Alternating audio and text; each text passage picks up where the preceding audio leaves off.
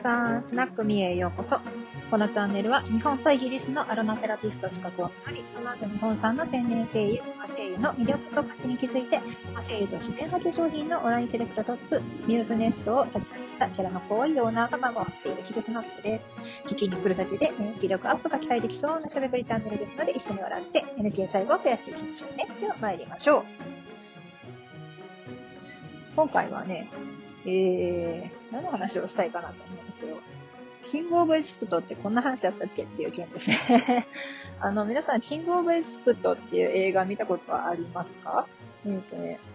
どちらかというとエジプト系の映画で、あの、私が見たことがある映画というと、えー、そうですね、一番最初の方は、なんだろう、ハムナプトラですね。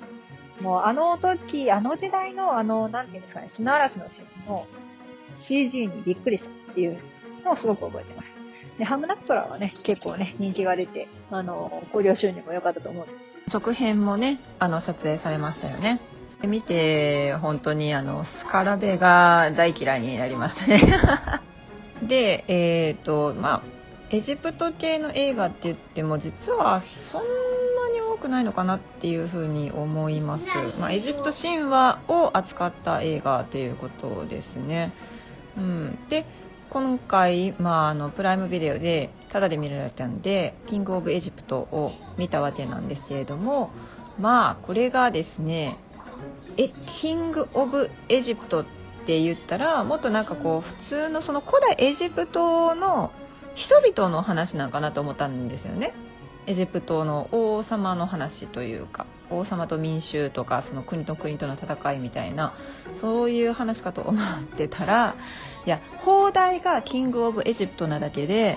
英語のあのタイトルは Gods of Egypt なんですよね。ということはエジプトの神なわけですよね。いやほんまにそうやった。いやまさかキングが神とは？みたいなところから始まるんですよ。えーみたいな。王様人間ちゃうやんみたいな、そっから始まるんですよね。私の、あの、ショックは。ほんでですね、あの、まあ、いろんなエジプトの神々が出てきます。まあ、私も結構エジプトの神様の、なんていうんですかね、姿は好きですね。あの、ホルス。まあ、ホルスが王様なんですよ。ホルスって言ったら、まあ、はやぶさのね、あの、すべてを見通す目を持っているホルスとかねあとはセトとかまああと何でしょうね。ラーとかねアヌビスとかねいろいろ出てくるわけですよね。うん、でもその中でも何て言うんですかね、ま、人間同士の戦いやったらこううおーってこうね盾とか剣とかをね持ちながら、まあ、あのうおーって言ってこう大軍で戦うみたいなイメージなんですけれどもいやキングオブエジプトはもう神々の戦いなんで そういうもんじゃないんですよね。もうドラゴンボールの世界ですよ。人吹っ飛ぶみたいなね。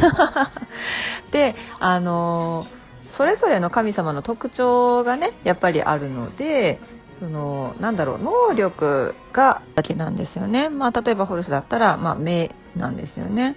で瀬戸だったら何て言うんですかね、えー、まあ瀬戸はねあのねま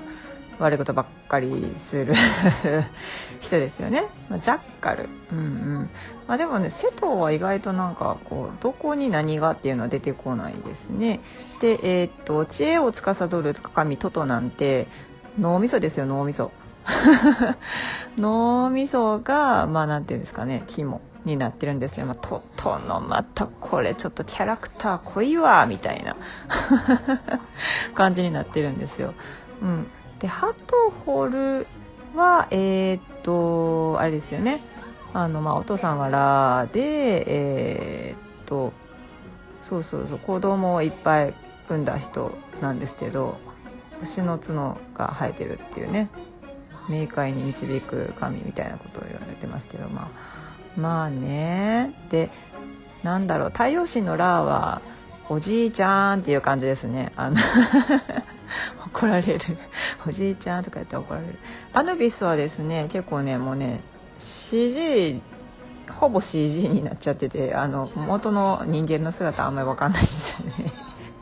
でイシスですね。イシスはやっぱりあの綺麗ですね。でえっと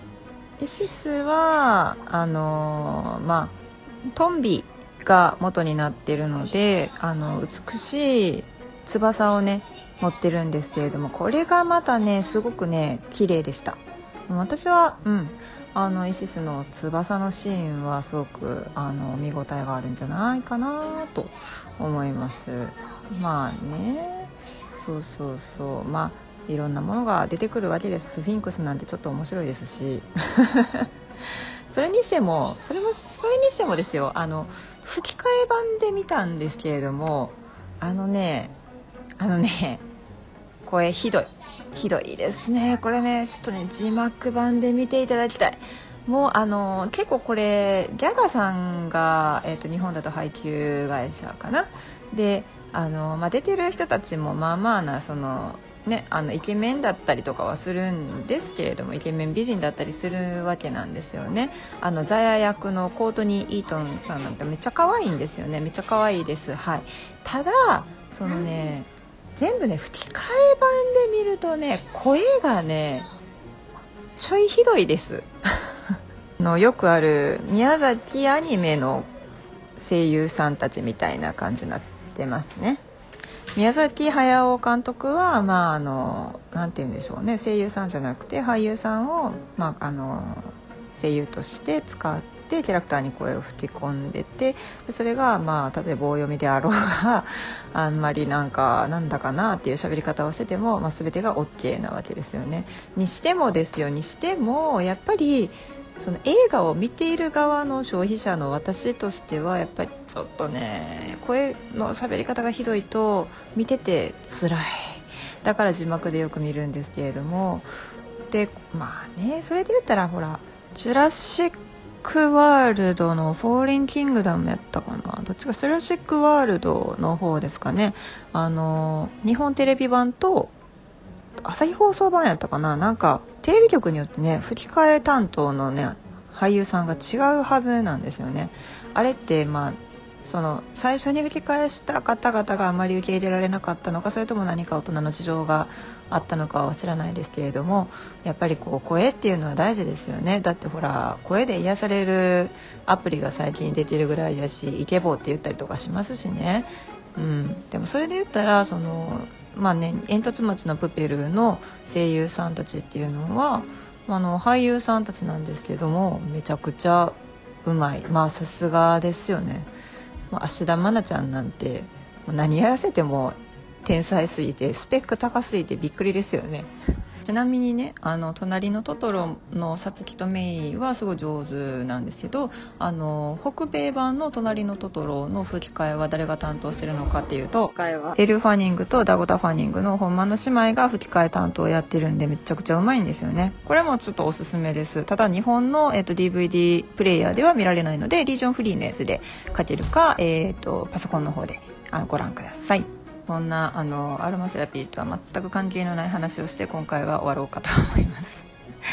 はいあの趣味映画なんでねいろんな映画の話もしていこうと思いますがあの奥さんと一緒にねこのコロナ禍で、まあ、家におこもりしないといけなくなってくるのでなかなかねその外に遊びに行くとか旅行するとかいうのができない中映画っていうのは一つのやっぱりエンタメであって、まあ、家の中でも見られるし、まあ、映画館もねそんなねあのが多いです。結構ぎゅうぎゅう詰めになってました、うんまあ、みんな見に行くんやろうなって。ま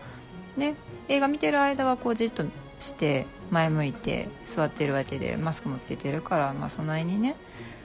通の電車よりマシなんちゃうかなって思ったりするぐらいです。